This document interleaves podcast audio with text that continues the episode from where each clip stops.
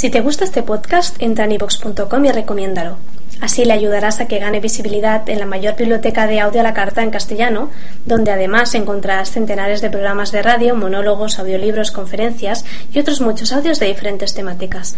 Ah, y recuerda que iVox es con V. Marta de Baile presenta la diferencia entre alegría y frustración en 30 segundos. Alegría. Frustración. Niños, ahora sí, se acabó. Métanse, por favor, al salón de clases. Ya nos vamos a poner a trabajar. Alegría. Súbanse a los escritorios que les valga todo pues bien de... Frustración. Las dos van a sacarse ese chicle de la boca en este momento. ¿Por qué, hija? Alegría. Frustración. Ahora sí vamos a ponernos a chambear duro. Marta de Baile en W.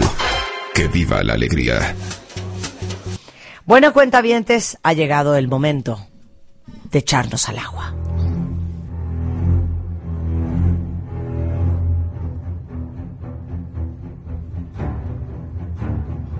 Fíjense que hoy que está el tiburón de baile, vamos a hablar de algo que nos han pedido muchísimo ustedes en Twitter. Para todos los que se quieren ir a trabajar fuera de México, no importa si es Estados Unidos, no importa si es Sudamérica, Europa, Asia, ¿qué tal? África Central, Oceanía. Oceanía, Groenlandia, la Patagonia, New Zealand. No importa. ¿Cómo le haces para irte a trabajar fuera? De eso vamos a hablar con Roberto. Es un maestro en el tema. Arráncate, Roberto. Bien. Bueno, tú comenzaste diciendo, antes que nada saludo a los cuentavientes, espero que estén muy bien. Comenzaste diciendo, Marta, para los que quieren ir a trabajar en el extranjero. Mucha gente no es por deseo, sino por resignación y es muy triste. Porque es patético que los reclutadores se comportan de una manera inadecuada en nuestro país habiendo empleos. Eso significa que en muchos otros países si te quieren, te llaman, te coquetean, te seducen porque saben que eres un talento atractivo. Aquí te dan largas y largas, nosotros te llamamos, no te vuelven a contestar, no hay ese protocolo, digamos, o diplomacia. respeto. Es, ese respeto. Bueno, tienes toda la razón. Al profesional, pues sí. Quería ser un poquito más sutil, pero es cierto. No, y ¿sabes qué es lo impresionante? Les voy a decir una cosa. Yo no sé si hay, hay, eh, hay algún eh, empresario que me esté escuchando, alguien que tenga empresas, o ustedes mismos empleados o desempleados. Pero yo sí creo que tenemos un desfase espantoso en México.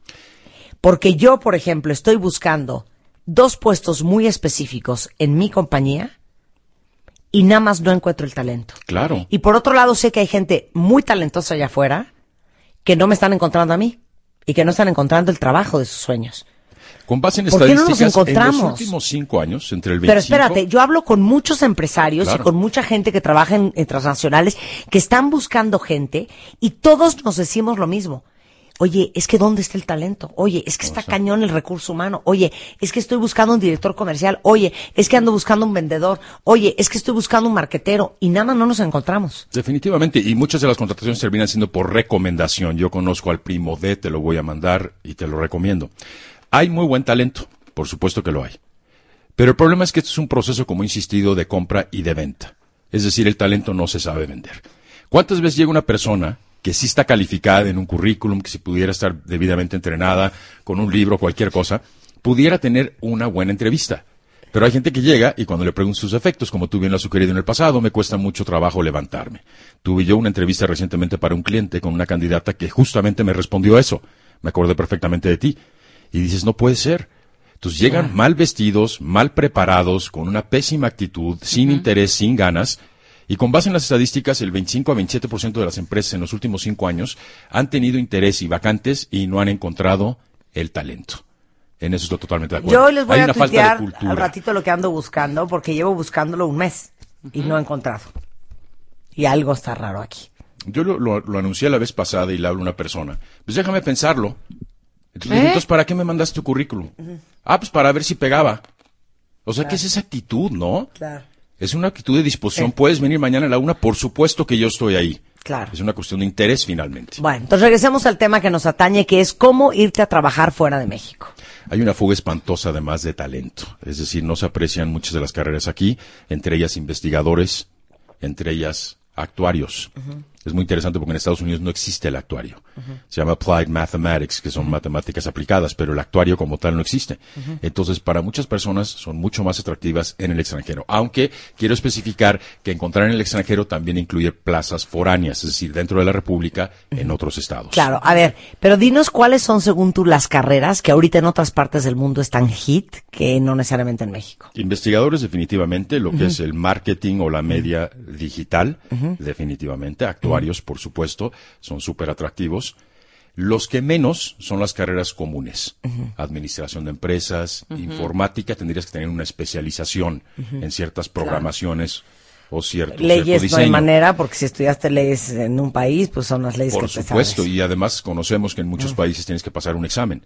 Ahora, los que administran ese examen lo hacen más difícil o menos según la demanda y la oferta. Entonces, hay ciertos estados donde no lo pasas, por ejemplo, en Estados Unidos, porque ya está súper saturada la carrera. Medicina es lo mismo. Entonces, las carreras que son muy especializadas son terribles. Ok, entonces, a ver, para todos los que nos escuchan, que puedan ser actuarios, investigadores, eh, marqueteros especializados en redes sociales o en, o en- o en tecnología. Las ciencias, definitivamente. Ciencias, Lo que es biología, tecnología. Lo que son químico, farmacobiólogos, por ejemplo. Entonces, Ajá, todo lo que son- tecnología. Tecnología, pero especializada. Es decir, si nada más. Ingeniería. Ingeniería especializada nuevamente, que puede ser en la parte civil para construir puentes e infraestructura y obra pública. Sí, pero de repente puede haber alguien que dice, oye, no, espérate, yo me quiero ir a trabajar de mesero a Estados Unidos. Válido. O alguien que pueda decir, no, hombre, yo me quiero ir a trabajar de analista financiero a, Londres. O alguien que se quiere ir de chef. En particular, lo de mesero es bien importante elaborar en ello, porque te pone un pie dentro del territorio. Entonces, la gente se quiere ir con 300 mil pesos a la dirección general, Sí. conocen muy básicamente el lenguaje, muy poco de la cultura, que eso es importantísimo, no solo eres bilingüe o multilingüe, sino también multicultural. Sí. Entonces, eh, en ese sentido, pon un pie adentro, que tienes que estar dispuesto a sacrificar. Ok. Entonces, te quieres ir a trabajar al extranjero. Principal obstáculo que vas a enfrentar es no estar presente en la plaza. Entonces mandas tu currículum, pero estás a miles de kilómetros Sí. de distancia, entonces prefiero contratar a alguien local. Y la pregu- principal pregunta que vas a enfrentar, que debes de responderte, y nos vamos a orientar a las recomendaciones alrededor de eso, es por qué debería ser considerado yo sobre un candidato local. Claro. Es decir, ¿qué, qué especialización tienes que una persona local no tiene? Claro, entonces, porque, ¿qué haces? porque va a entrar más adelante, por supuesto. Bueno, pero arrancamos del principio. difícil. Si ustedes van a mandar un currículum fuera de México, en mercados muy competidos, con más razón tiene que ser un super currículum. Super currículum. Sin faltas de ortografía en el idioma en el que lo estén escribiendo, sin eh, ausencia de logros, o sea, bien estructurado como lo hemos platicado muchas veces. Entonces, de entrada tiene que ser un super de currículum. entrada. Y el super currículum no es nada más su trayectoria profesional, que por supuesto que cuenta. Es decir, si tienes certificaciones eh, internacionales, algo similar, o algún estudio de posgrado, de educación continua, por ejemplo, en alguna universidad Sí. en el país, es mucho mejor. Te fuiste cuatro semanas a estudiar Claro. una especialización válido totalmente. A ver, pero vámonos un paso atrás. Espérense, cuentavientes. Vamos a llevarlos de la mano. Hay muchos que dicen, yo me quiero ir a trabajar fuera. Sí. Pero no saben ni cómo, ni a dónde, Claro. ni por dónde empiezo. Por supuesto. Entonces, ¿cuáles son tus sugerencias? Una opción es la división en otro país de la compañía para la que trabajas. Lo primero que tienes que hacer es sentarte a hacer un inventario de cuáles son tus diferenciadores y ventajas competitivas. Regreso a la pregunta. ¿Qué ofrezco yo que alguien local no ofrece? Ejemplos. Ejemplo puede ser que manejas algunos idiomas, pero es mucho más importante si tú tienes, por ejemplo, un puesto regional, donde has supervisado lo que es eh, Latinoamérica o América del Norte, etcétera. Tienes una cultura de cómo se hacen los negocios de manera informal, porque sabemos que en México se cierran, por ejemplo, los negocios de manera informal, Sí. en un restaurante, en un bar, y simplemente es por palabra en un inicio. En tanto los americanos o lo- los anglos son mucho más serios con eso en relación con un contrato, algo similar, como puede ser Inglaterra. Entonces, conocer la idiosincrasia de otras formas de Totalmente. negociar. O sea, que es la cultura informal. Si estás expuesto a una región, por supuesto. Si has tenido interacción, por ejemplo, si tú trabajaste para una empresa alemana en México, conoces parte del idioma, parte de la cultura y te es más fácil irte a Alemania. Entonces, si simplemente has trabajado en una pyme mexicana y ya de manera local, no eres muy atractivo, me queda clarísimo. Entonces, ¿qué tienes que ofrecer en ese caso? Entonces, identifica tus ventajas competitivas. Investiga, investiga e investiga lo más que puedas. Entre más conozcas de la plaza, del país, de la empresa etcétera, más enterado estás. Ok, ¿cómo Para eso, yo, investigas? para eso yo recomiendo suscríbete a un periódico, que no va a ser físico, me queda claro, porque te va a llegar una semana después, pero puede ser electrónico del país. Te vas a ir a Tailandia, suscríbete al periódico más importante de Tailandia que tenga que ver con negocios. Te vas a ir a Estados Unidos, suscríbete al Wall Street Journal o a New York Times. O suscríbete o pide el, el canal por internet CNBC que es de negocios. Entonces entérate de toda la cultura. Entre más conocimientos, mucho mejor. Ahora, ¿cómo te enteras de plazas? Definitivamente los periódicos tienen plazas. Así en un aviso oportuno, yo me quiero trabajar a oportuno. LA y no sé ni a qué, Ahora. pero quiero ver qué, cuál es la bolsa de trabajo que existe en Los Ángeles. Claro, pero es mucho más importante tomar en cuenta que en la metodología que yo manejo y recomiendo, tú vas a ir a provocar un interés en tu perfil, no necesariamente responder a una necesidad. Eso significa que no te vas a limitar solamente a vacantes. Puedes igualmente entrar a bolsas de trabajo internacionales. Entonces es válido. ¿Y dónde están esas bolsas de trabajo pero no una vacante. internacionales? No, Monster es googleas. internacional, Googlea las empresas digo, hay que muchas. a ti te interesen. ¿Cuáles son internacionales? Monster es internacional, por ejemplo. O sea, Boomerang está en toda Latinoamérica, al igual que México. Es decir, por supuesto que en Asia debe de haber otro tipo de bolsas de trabajo, pero sin- simplemente con entrar a un buscador y poner bolsa de trabajo eh, En el mundo. Tailandia, en Singapur, en donde tú quieras, te van a salir. Pero eso, aparte de que va a haber una vacante apta para ti, te vas a dar cuenta cuáles son los requerimientos del puesto y las responsabilidades que están buscando, la descripción del puesto. Entonces, fíjate qué tipo de cosas buscan en diferentes partes. Hablando del currículum clave, tienes que tropicalizarlo. Cada país tiene diferentes formatos, algunos sí usan fotos, otros no, algunos ponen la escolaridad primero, etcétera. Igualmente en un buscador pon currícula o en inglés más comúnmente resume y entérate, imprime, imprime 10, 15 para que veas cuál es el formato y qué es lo que buscan, porque te recomiendan mucho. Pero dedicada así a una empresa que yo ya quiero, yo ya tengo ubicada esta compañía. Si que yo está quiero en irme a trabajar a no sé. P&G en Nueva York. Exacto. ¿Conviene o cómo es el rollo ahí? Sí, sí, claro que conviene. Lo, lo que yo recomiendo que es muy, muy importante es, y no lo pueden tener ustedes porque es muy caro y no conviene, Ajá. pero en la biblioteca de su, univer- de su universidad, busquen Bloomberg. Es B-L-O-O-M-B-E-R-G. Bloomberg. Es una terminal, no es el sitio. es una terminal con otro teclado diferente y con una pantalla monocromática. Ahí ponen muchísimas empresas que cotizan en bolsa en las diferentes partes del mundo y hay una sección en particular que es el cuerpo ejecutivo. Ahí aparece el nombre del director general, del vicepresidente internacional, del vicepresidente de relaciones públicas, etcétera. Y ahí encuentras el nombre, la dirección, domicilio, dónde está ubicado, etcétera. Por ejemplo, los ejecutivos de IBM están en Armonk, pero ahí te sale todos los nombres. Mándenles una carta de presentación, que ahorita vamos a elaborar un poquito en la carta de presentación, que también le llaman carta de motivos. Clave. Ahora, para conseguir información sobre la empresa, porque no siempre se publica, hay igualmente un sistema súper poderoso que se llama LexisNexis. LexisNexis. Pero generalmente lo tienen en las universidades porque es muy caro. Recuerdo en una ocasión en Estados Unidos que fue una entrevista y la noche anterior había yo investigado sobre la empresa y salió en el Baltimore Post. Entonces llegó a la empresa y le comento, yo haciendo eh, de alguna manera referencia a lo que había investigado, al reclutador que habían cerrado una adquisición unas horas antes. Me dijo, ¿quién te dio esa información si es confidencial? Le dije, no, eso salió publicado hace unas horas en el Baltimore Post. Ah, no sabía, discúlpame, me dice. Pues muchas veces dentro de la empresa no sabes lo que está ocurriendo. Le pones el nombre de la empresa y te salen miles, te estoy hablando de miles de artículos donde consigues información valiosísima de cuáles son sus retos, estrategias, necesidades de la empresa, objetivos futuros. Esa sí es una buena base, pero sobre todo para el extranjero. Entonces, en cuanto a investigar aspectos culturales y hábitos laborales. Por ejemplo, en el Medio Oriente la semana laboral corre de domingo a jueves y tú descansas el viernes y el sábado. Igualmente, cultura social y organizacional. Es decir, son más rígidos, son más flexibles, que buscan liderazgo, trabajo en equipo, etcétera, para que puedas enfatizar estas habilidades. Super clave y requerimientos de idiomas. Es sorprendente que la gente te pone 100% de inglés y no tiene mucha idea de hablarlo. Lo que aquí es bien importante es conocer lo que se llama la jerga dentro de la industria y dentro del país lo que es el business jargon, qué tipo de palabras usan. Para Estados Unidos les recomiendo un muy, muy buen libro. Se llama Business Idioms. I-D-I-O-M-S. Pero como qué cosas. Que te dicen, ¿Are you going to close a cook? Y tú dices, pues, ¿qué es close a cook, no? Y cook Cerrar a es- la es- cocinera. Que no es eso, ¿no? Sí. O sea, close a cook es que si, si vas a, a- a cocinar finalmente el contrato y si está a punto de cerrarse en una adquisición, por ejemplo. O sea, are you gonna cocer the rose? Esa- exacto. The arroz. The arroz. Entonces te empieza a hablar el reclutador en palabras que son muy comunes, que pudiéramos llamarle slang si tú quieres, dentro del mundo de los negocios, que no tienes ni idea. Ok, business idioms se llama el Business libro. idioms. Ok, aguántala ahí, ahorita mil regresamos. bi- Trae mil business idioms. Si no lo encuentran, pídenlo por internet, porque no es fácil conseguirlo. Pero te trae la traducción de lo que significa la jerga en idioma normal. Yeah, fat chance. Fat chance. Ahorita regresamos después del corte. Ya regresamos. Regresamos. Ya. Ya. Regresamos. Re- Regresamos. Marta de baile en W.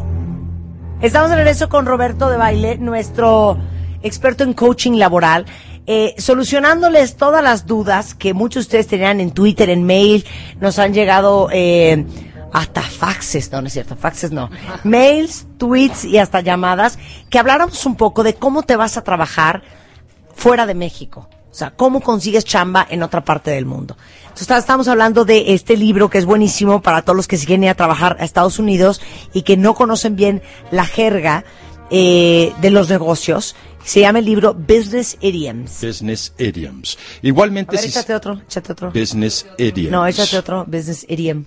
Cook the books. Cook the books. Cook the books. Cook the books. O Es- sea, es- amarra los libros contables. Exacto, sí. No, es maquillar.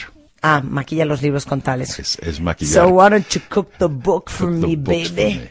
Okay. Muy buen libro en ese caso. Ahora, si van a ir a un área en particular, si es leyes, si es finanzas, consíganse un diccionario financiero o un diccionario legal.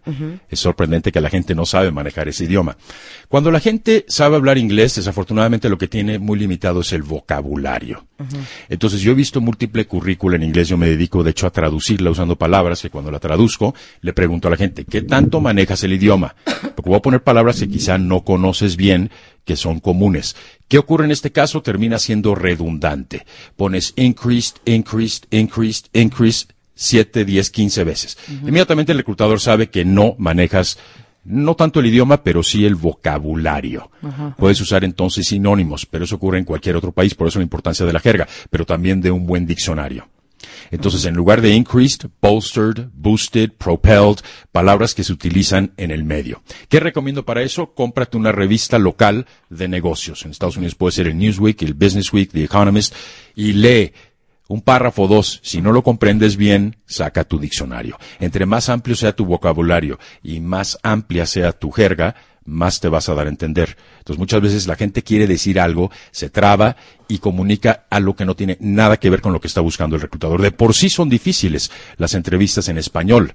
Imagínate en inglés, No, la hombre, gran diferencia. Y con un inglés al 40% Con un está inglés. muy Sí, está. difícil. ¿Cuántas veces lo hemos repetido, repetido a través de los años? Sigo recibiendo currícula constantemente con inglés. A ver, haz una pequeña preguntita, Rebeca, en inglés. Estás en No, una no entrevista voy en a trabajo en, en, en, No. el, en el Chase Manhattan No, Bank. no. A ver, no. va, Roberto. No, ni Va, más. No, Roberto, ven no. acá, Diana. Ven. Quer- Queremos Diana. ver su fluidez. Sí, queremos en ver su idioma. fluidez. De la Su No language importa. proficiency. Te van a dar un trabajo en la NBC. Ay, en Nueva York. Simón. Para trabajar en 30 Rock. A ver, pregunta. 30 Rock. Grave, 30 rápido. Rock.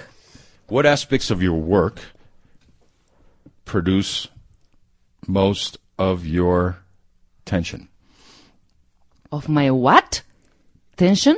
¿Así le vas a No, contestar? no, no, no, no. Ah, my what? Otra vez. Chica. Espérame. Sí. say what? Why, What, what aspects of your work of my work? make you tense? Marta de baile. totally. Totally. Qué tonta eres. A ver, pregúntale No, a, ya, pregúntale a Diana. Adriana, An we, easy question. we have La a client. Currently, we have a client in Aspen, Colorado, who is uh, seeking, searching. I'm sorry, he is seeking to open a ski resort. How would you go about evaluating if this is an important and interesting investment? I'm not in the ski business. Thank you very much. You are No. not what? Es que me está preguntando de un negocio de skiing y entonces le digo, ah, pues yo no estoy en el negocio de skiing, gracias, bye. Pero fíjate, Princesa, si te hago esa pregunta en español, está A ver, difícil. ahora en Marta de está baile. mucho Está más mucho más difícil. Ahora. Marta de baile, pero una fuerte. Cálmate. Y con slang. Sí, con slang. Con slang y con tu dictionary ese que es súper acá, súper poderoso. Books. A ver si tan the books. pistolita. Venga. Pero piénsala bien. Your resume is very strong and your profile is very interesting as a talent. Uh, nevertheless, we know that in Mexico there is an informal practice of cooking the books in accounting. What do you do when you find that somebody is doing this? I think that above everything and furthermost, my ethics and the way I handle myself professionally is most important, no matter what situation I'm confronted with. So definitely, um, since I'm an accountant, I think that being very clean, very straightforward, very honest, and very respectful of the law it is most important than anything else. So I would have to say that most definitely I would. Uh, uh, I'm sorry to interrupt. Do, do we know each other? Have we met before? Okay, my name is Martha. I am from Nicaragua. Why should I believe anything that you're saying if it sounds too good to be true? Let me tell you something. Actually, I think you know my ex-boss. Um, I know he's a very good friend of yours. His name is Enrique Peña Nieto. I don't know if you know him. and um, I'm not interviewing your ex-boss. No, I, I, I, um, I can give you a couple of examples, but That I think correct. that you should uh, Paréntesis en español. Den ejemplos. Exacto. Uno de los principales errores stop de entrevista me. es, escúchame, Pero muy es bien, responder de manera conceptual, no muy bien, contextual. güey. Iba a decir Un poco dos Yo choro. nunca dije que ibas mal. Sí, un poco choro sí. Yo nunca dije que ibas mal. No, che, choro choro, yo bien. digo Lo que que mi ética, mi diciendo- honestidad es inquebrantable. A ver, lo que es muy importante Ejemplos. es que en otros países la gente es muy concreta. Claro. y aquí Exacto. somos unos rolleros. Tienes razón. Exacto. O sea, un choro en inglés. para- para rollo llegar al punto Mexican, en una Mexican rollo carta- en English. Pues sí, es que sí, Sí, es. exacto. Entonces no nos damos a entender. Es bien importante el aspecto Eso de la bueno. comunicación, Bottom desde line. escrito Sí. y verbal. Si en otras partes del mundo no echan los choros. No choros. Y aparte, sí, claro, van al grano y O sea, entonces está mal que yo te conteste. Vuelven a hacer la pregunta.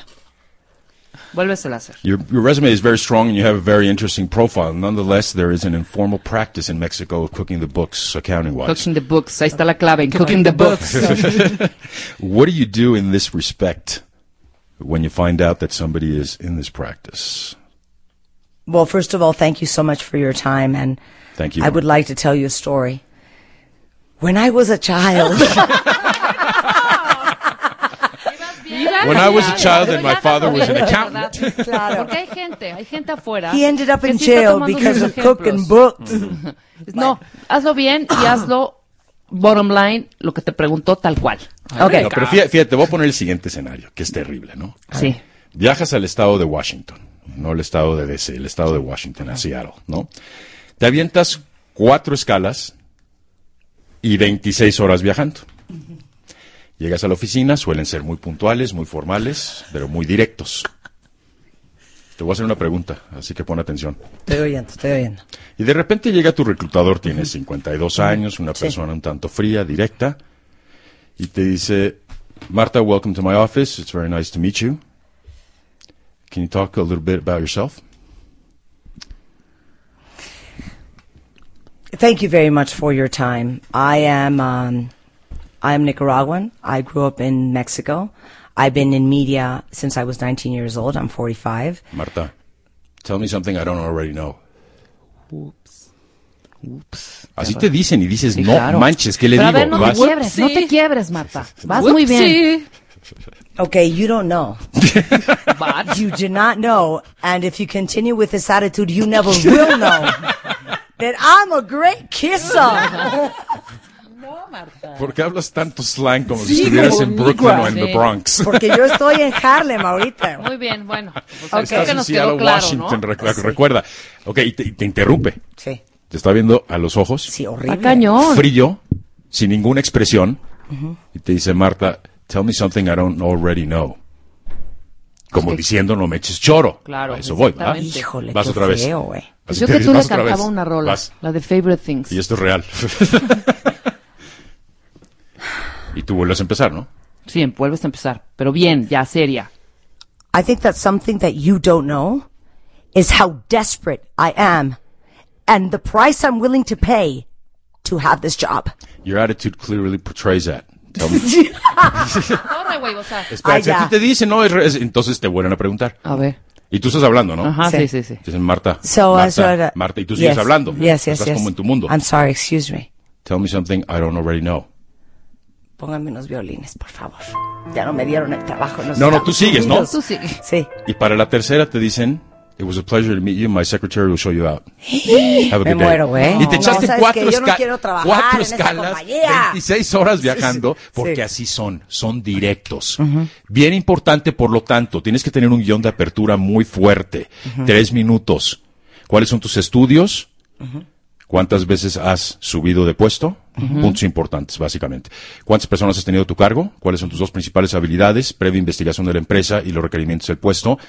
O si no es una vacante, básicamente que estás en el puesto. Y dos logros importantes. Clave. Your achievements are key. That's- Your achievements are key. Your Tus logros son la clave. Tus logros clave. son la O sea, clave. hay nada de meter chistines, hija, porque tú te met- metes un chistín y la cara del gringo No, no, no, te no, ahí torcida. no andan con Bye. chistecitos, ¿eh? Ahí. Sí. Hijo, por amor a Cristo, si van a ir a buscar chamba afuera, no se vayan a ir sin ver a Roberto, porque Sí, no me los vayan hombre. ahí a arrastrar y a ningunear como me lo acaban de hacer a mí al aire. Siguiente punto, clave. A ver. Clave, la visa de trabajo.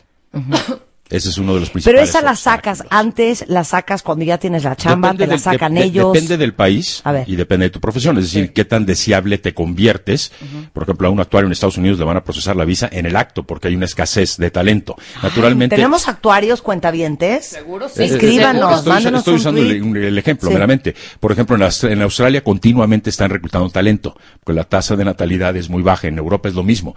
O sea, no tienen hijos. Entonces está envejeciendo la, la población y no tienen talento, lo tienen que importar. Entonces entérense también de esas tendencias de empleo, que es básicamente la INEGI. eh, Sí, sí, o, sí, o el INEGI local, pues, o sea, cuál, claro. cuál es la tasa de desempleo, cómo se segmenta, en dónde están buscando, etcétera. Muy importante. Entonces, para la visa, tramítala antes y ofrece pagarla, porque sí es cara. En- Ok. En, Canadá es importante que la tengas en proceso y Ok. que esté avanzado a más de 50% con probabilidades de que te la van a dar. Entonces- si no, ni siquiera te entrevistan. ¿no? Entonces, a- a- a- hacemos una pausa rapidísimo regresando. La visa de trabajo si se quieren ir a, a- a trabajar fuera, al volver. Ya regresamos. Regresamos. Regresamos. Regresamos. Marta de baile en W. Estamos de regreso con Roberto de Baile. Estamos hablando sobre cómo se pueden ir ustedes a trabajar fuera de México. No es que estemos aquí promoviendo la exportación de nuestro talento, No, pero no la es verdad eso, es que no es es una eso. inquietud de muchos de ustedes que tienen el interés de irse a agarrar experiencia a otras partes del mundo. Entonces, la visa de trabajo es un tema. Hay que tramitarla antes Hay que de empezar a buscar trabajo. eh, Es recomendable antes. Pero ¿cómo le haces si en la embajada te piden este Bueno, es que prueba? Es que depende del país, que eso es muy importante. Es decir, Sí. pruebas de que eres un candidato interesante. De hecho, Claro. para que te den una visa de trabajo o siquiera intentar, tienes que entregar un currículum. Entreguen un buen currículum. Volvemos al mismo punto, ¿no? Un currículum en el formato del país, en el lenguaje correcto, con la jerga adecuada. Entonces, eso es clave. Lo que yo recomiendo es más caro, pero es mucho más seguro. Contactar un despacho de inmigración importante en el país. En o sea, si te quieres ir a Estados Unidos, Baker McKinsey, por ejemplo, ¿no? O sea, no estoy diciendo que es el único, es nada más un ejemplo. Pero ellos saben perfectamente, continuamente están tramitando visas para extranjeros. Entonces, no intentes tú ir a la embajada, procesar tu visa, te van a batear y vas a hacer seis horas y te van a decir que no. Entonces, ellos saben el teje y maneje. Pero contrata a alguien bueno, porque lo único que va a hacer es sacarte el dinero si no es bueno y vas a perder un año. Ok. Ahora, muy importante, si otras personas se han ido al extranjero, al país que te interesa, Canadá, Estados Unidos o Londres, contáctalos y pregúntales cómo fue su proceso, quién te contactaron para la visa, cuánto tiempo toma, Miren, cuánto Se me cuesta. acaba de ocurrir, ahí les va una historia increíble. Una conocida nuestra eh, se enamoró de un gringo y se fue a vivir primero, se fue a vivir a Atlanta. Entonces en Atlanta, pues ella obviamente empezó de novia con este hombre, no tenía trabajo y a través de un conocido le consiguió un trabajo en AT&T, en una sucursal. Y en ATT la contrataron porque vieron lo que tú decías al principio, que ella tenía cualidades que no tenía nadie más, que era que como hablaba perfecto español, podía atender a la población hispana que llegaba a esa sucursal de AT&T a promover cosas de su celular. Y no solo el idioma, también el gusto, como el acercamiento, Ahí voy. la calidez. Corte A. Le dan el trabajo en AT&T. Al año y medio, ella era la estrella número uno de AT&T en toda la región, Y- este, de habla de hispana, o sea, de toda la de, parte. de- de esa parte de Estados Unidos. ¿Por qué? Porque llegaba la gente a- al establecimiento y decían, no, yo quiero que me atienda fulana de tal. Exacto. Gringos e hispanos. Gua- ah, ¿Por wow. qué? Porque ya hablaba inglés, hablaba perfecto español, pero porque tenía un trato y un servicio al cliente muy latino que en otras partes se agradece Súper cálido, claro. Súper cálida, súper cariñosa, muy atenta. Yo ahorita le Entonces, resuelvo, sí, claro. nadie quería que nadie más lo atendiera más que esta niña. Guau. ¿Y sabes en qué y acabó palabra? ganando pues una muy buena lana, súper consentida en AT&T y la promovían a cada rato. Esa es la historia que Y yo todo conozco. eso se engloba en una palabra, actitud. Porque los extranjeros tienen más actitud muchas veces que los locales de trabajar porque saben lo que les costó llegar a ese puesto. Lo cuidan, lo atesoran, como la película este Un día sin mexicanos, ¿no? Que es un mal necesario, finalmente. Entonces, en Estados Unidos hay un fenómeno, por ejemplo, de que todos quieren ser jefes y nadie quiere ser empleado, nadie quiere ser subordinado. Entonces, son muy arrogantes. Tú llegas con una actitud de disposición y es mucho más efectiva. Entonces, la visa definitivamente, pero tampoco traten de llegar a plazas como China, que está sobrepoblado y está súper controlado en cuanto a la distribución de empleados para que no haya una saturación Sí, en una región en particular. O sea, busquen oportunidades. Australia, Canadá es, es común, pero es un poco más difícil. Se están poniendo mucho más cerrados en cuanto a eso. Pero todo el mundo dice, yo me quiero ir a Estados Unidos, yo me quiero ir a Londres, yo me quiero ir a Alemania. No vas a encontrar trabajo ahí. O sea, sé, tan sé- sé práctico o no, o no tan fácil. Entonces, ahí tienes que abrir mucho más tus opciones. Ahora, importante, LinkedIn. Es clave. ¿Qué onda con LinkedIn? A No mí sé, ya a me tiene loca llevan, lo de ajá, LinkedIn. me mandan LinkedIn a cada rato. Yo estoy diario con el LinkedIn, LinkedIn, LinkedIn, LinkedIn en mi Cero celular. pelo, ¿eh? Yo ni estoy en el LinkedIn. En el LinkedIn. Es, En el es que no LinkedIn. estás En porque, el LinkedIn. porque quizá no, neces- no lo LinkedIn, necesitas. LinkedIn. O sea, el LinkedIn es una red social ejecutiva, básicamente profesional, donde hay tres, cuatro, siete secciones, donde tú pones tu currículum, tu perfil, etcétera, y estás en un anaquel, estás en una ventanilla porque es una red mundial. Y continuamente están buscando talento, y es, digamos, como si fuera una red de contactos en el Internet, pero más orientada profesional, no, no es más de cotorreo, O digamos. sea, entonces sí, claro, son Sube tu- profesionistas. sube tu perfil O sea, Rebeca y yo debemos de subir nuestro perfil a LinkedIn. Definitivamente te crea una red muy amplia de gente Oye, de negocio, no solo hagámoslo. nacional, sino internacional.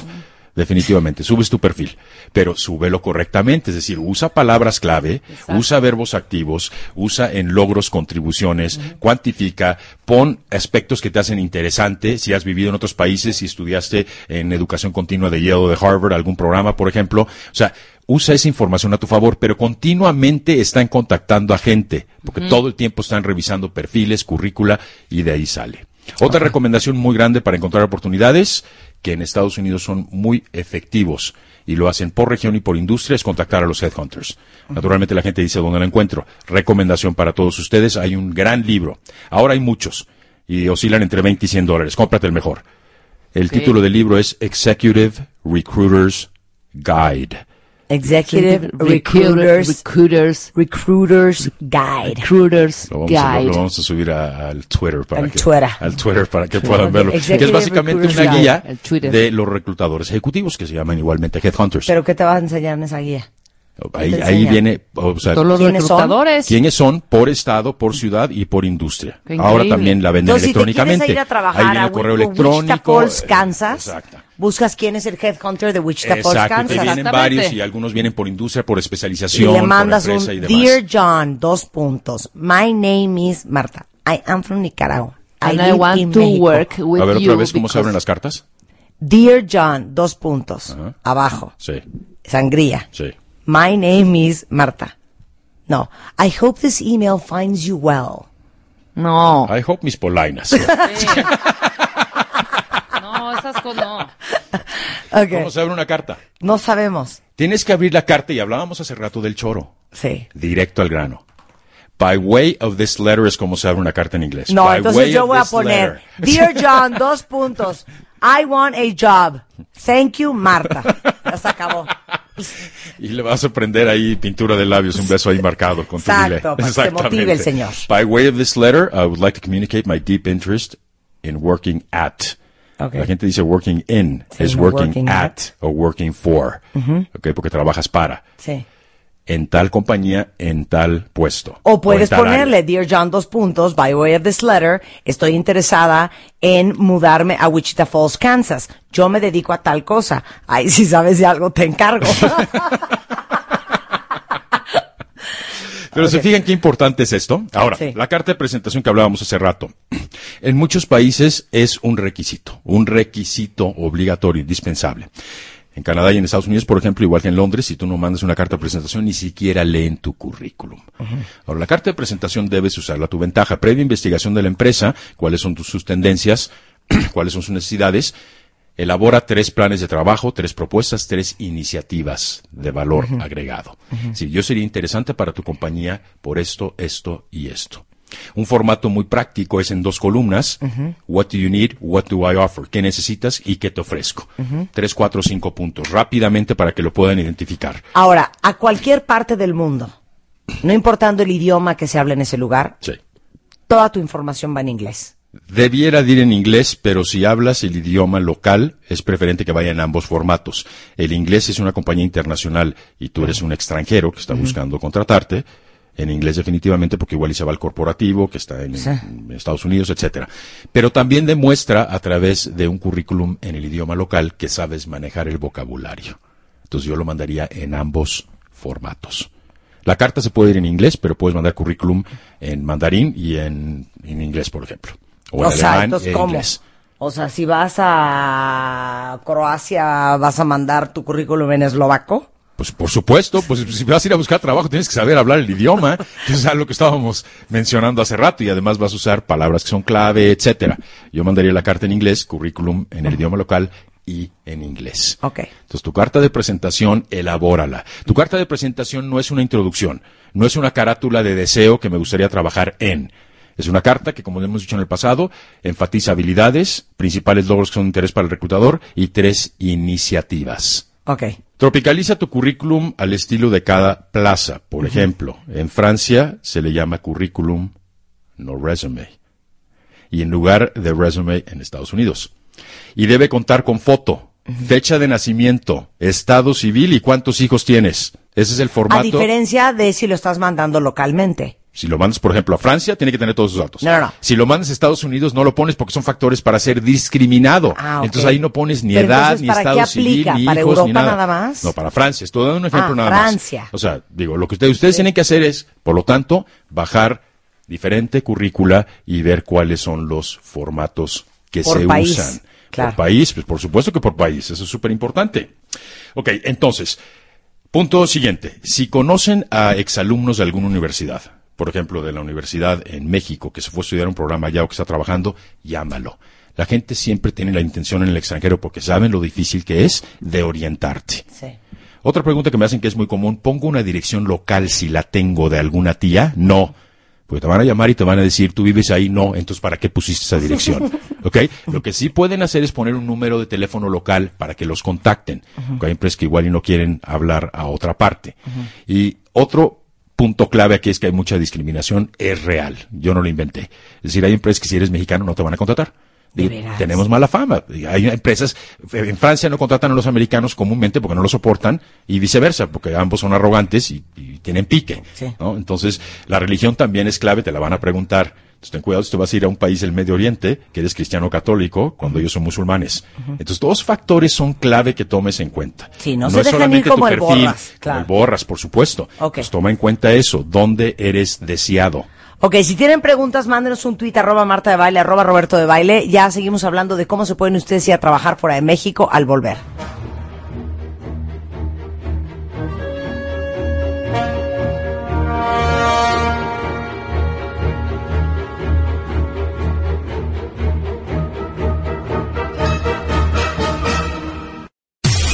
Tienes exactamente 140 caracteres para mandar un tweet a arroba Marta de Baile. Arroba Marta de Baile. Y si no te alcanza, manda, manda, mándanos un mail. Mándanos un mail. Manda de baile arroba televisa punto com punto MX. Mándanos un mail. Más Marta de Baile. En W. En W. W. Estamos de regreso en W Radio y estamos con Roberto. Nos está dando todo el coaching laboral de cómo te puedes ir a trabajar fuera de México. Les pedí que me mandaran tweets, mails, llamadas, si tienen dudas, si andan con el interés. Eh, dice aquí una cuenta que ella lleva trabajando en una compañía transnacional eh, un par de años. Le encantaría mudarse en la misma eh, compañía, pero a otro país. Que cómo empieza a mover ese trámite internamente aquí en México. Más que internamente en México, lo que tienes que hacer es contactar a gente en la plaza que buscas. Es decir, empieza a hacer tu cabildeo. Si te quieres ir a una plaza en Río de Janeiro o en, o en París, entonces empieza a contactar a esa gente y empieza a aparecerte en el radar en el anaquel. Es decir, no llegues con tu jefe inmediato a decirle tengo interés en moverme, porque no te va a apoyar el, el- el de México, digamos. Entonces empieza a hacer tu cabildeo con los extranjeros. Generalmente si una, si es una empresa multinacional, hay lo que se llama un sistema matricial, donde tienes un jefe en México y tienes un jefe para Latinoamérica o global o según la región que atiendas. Y estás continuamente en lo que son conference calls o en reportes o en juntas, empieza a hacer tu cabildeo y empieza a averiguar. Muchas empresas inclusive tienen una bolsa de trabajo interna. Entonces es un job search o jobs at Starbucks o lo que sea. Y en ese caso en particular averigüen cuáles son las vacantes, identifica para cuál calificas y después empieza a hacer tu cabildeo. Y ya después buscas el apadrinamiento de tu jefe. Lo que es bien importante es acercarte de una manera paternal. Mira, quiero impulsar mi carrera. ¿Tú qué recomiendas? ¿Me conviene más quedarme en México, irme a alguna plaza? ¿Cuál recomiendas tú? No llegues a imponer que quieres irte. Llega a cuestionarlo a ver qué es lo que te recomienda. El paternalismo, ese acercamiento al maternalismo con las mujeres es muy importante porque estás tomando en cuenta su opinión. No le estás a imponer que te quieres ir. Ok. Dice aquí un cuentaviente que si no es más fácil irte a vivir al país y ya una vez ahí empezar a buscar trabajo y después tramitar la visa de trabajo en ese país. Definitivamente sí es más fácil. Ahora lo que yo recomiendo es que traten de ustedes estar interesados en una plaza a contactar a los headhunters o los reclutadores ejecutivos y a algunas empresas. Luego lo que van a hacer es decir, voy a estar una semana en la plaza, en el país, de viaje. Me gustaría que me regalara cinco minutos de tu tiempo. Cuando yo estaba en Nueva York andaba buscando la par trabajo en Houston y llené la agenda con tres, cuatro semanas de anticipación. Toda la semana que estuve ahí me recibieron empresas y me recibieron headhunters. Entonces, la disposición de viajar y darte a conocer cara a cara, naturalmente que tú lo pagarías. Ahora, en ocasiones te llaman y te preguntan, ¿tú estarías dispuesto a pagar tu viaje? Y tú dices, no, definitivamente sí. Por supuesto que estarías dispuesto, por favor, estás dispuesto a lo que sea. Y generalmente las empresas te dicen, ah, con esa disposición no te preocupes, yo lo voy a pagar. Pero quería saber qué tan interesado Ah, estás. un cuatro, Definitivamente cuatro, estar cuatro. presente es importante, claro que sí.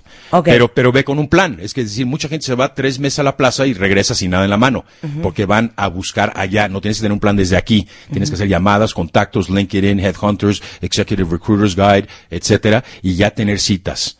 Te vas una semana y te regresas. Ok. Dice aquí eh, un cuentaviente, es hombre, dice que él es economista y su sueño siempre ha sido trabajar en Nueva York. No tiene mucha idea ni cómo ni en dónde, que por dónde empieza otra vez. Bueno, ahí es súper competitivo. Nueva York sí está muy, muy difícil. Pero Pues es no- que le estás tirando a Wall Street, Pues hijo. claro, o sea, pero ahí sí bien importante los headhunters. En Nueva York es como se mueve. Por conocidos, por contactos o por headhunters. Pero como no tienes conocidos, headhunters. Nada más que tienes, que mostrar súper atractivo frente a ellos. Ahora, los headhunters no te van a pelar de entrada. Y esto con base en mi experiencia en el pasado. Tienes que crear una relación. Estarlos llamando, coqueteando, estar introduciendo nueva información, darte a conocer para que se convierten en tus cuatachos, como dicen, ¿no? Tus grandes amigos. Y entonces te van a promover. Como todo en la vida. Cuatro puntos importantes que quiero que tomen en cuenta todos. Saquen su pluma, su papel y su lápiz. Eso es lo que comúnmente buscan la mayoría de las empresas globales en talento extranjero. Aplica para la mayoría. Uno, candidatos con facultad para comunicarse claramente. Hablamos de ese punto anteriormente, que echamos choro, no somos claros, y entonces eso se nota desde una carta de manera escrita hasta en una entrevista de manera verbal. Punto dos, habilidades analíticas de la situación del entorno. Cómo identificar oportunidades, cuál es el patrón de consumo de la gente si van a una empresa de productos de consumo, cuáles son las quejas que generalmente afectan a las empresas si eres un consultor, etcétera. Manejo de personal, clave, no contratan analistas generalmente. Andan buscando un talento de nivel medio. Tienes que saber manejar a personal, pero en cada país es muy distinto. De por sí las competencias gerenciales en un país de origen donde conoces la- el aspecto cultural y la parte del idioma es muy difícil ser un buen gerente. Es mucho más difícil si tus subordinados son hindúes o indios, como les dicen, ¿no? Sí. Que es correcto. Ok. Cuatro, potencial de liderazgo. Entonces, conozcan los estilos de liderazgo, tengan anécdotas, tengan instancias. Recuerden que en una entrevista están evaluando vivencias y experiencias, no conocimiento teórico. Más preguntas, por favor. Ok, la siguiente pregunta es de una cuentaviente que ya estuvo trabajando en... eh, ¿Dónde estuvo trabajando? Mira, estuvo trabajando en Irlanda. Eh, ya se regresó, eh, obviamente ya no tiene ese mismo trabajo y quisiera volver a regresar. Bueno, depende. Lo que sería importante en su caso es saber por qué se fue, o si renunció, si la despidieron, si fue cuestiones de visa, o no se aclimató, etcétera. En este caso, pues seguramente hizo una red muy grande de contactos, espero que lo haya hecho en- cuando, Sí. cuando vivía allá y trabajaba allá, entonces contáctalo. Ahí el networking finalmente o la red de contactos es lo más valioso en el extranjero, porque la gente local o la gente en la plaza conoce cuáles son los hábitos y simplemente porque vive y trabaja ahí. Ahora un aspecto clave para irse al extranjero que los reclutadores van a cuestionar. Si estás casado y tienes hijos ya un poco más grandes, ¿qué va a ser tu pareja? Porque me queda claro que te vas a botear. Tú llevas, te, vas con tus hijos, te vas con tu esposa, estás trabajando 8, 10, 12 horas en Londres y ella ni siquiera conoce, peor aún si fuera Singapur, cuáles son las, las, básicamente las prácticas culturales. Entonces, ojo, tienes que estar muy seguro que ya lo platicaste con tu familia y con tu pareja, porque si no te vas a botear estando allá. Claro. O sea, lo que vas a enfrentar en una entrevista y te lo van a preguntar. Muy bien. Bueno, ustedes pueden encontrar a Roberto de Baile, si tienen suerte, en Twitter, en arroba Roberto de Baile, con Y, eh, y también en... Teléfono 52 94 17 77. 52 94 17 77. El correo es informes arroba conseguirempleo.com.mx. Informes arroba conseguirempleo.com.mx. Les recuerdo que el coaching es personal e individual. Eso significa que si quieren ir al extranjero, cada caso es distinto. Y así lo vas a tratar. Y así, así, Así se tratará. tratar al Igualmente les recuerdo que tengo el servicio de revisión de estilo y redacción de currículum, que es virtual, no tienen que ir conmigo, para mejorarlo y que tenga más probabilidades de ser invitados a una entrevista. Si se van a ir al extranjero, prepárense. Entre más conocen, mejor les va a ir. Muy bien, pues muchas gracias. Muchas Roberto. gracias, suerte a todos. Nos mandan postales cuando ya estén allá trabajando. Eso, y regalitos. Y unos regalitos.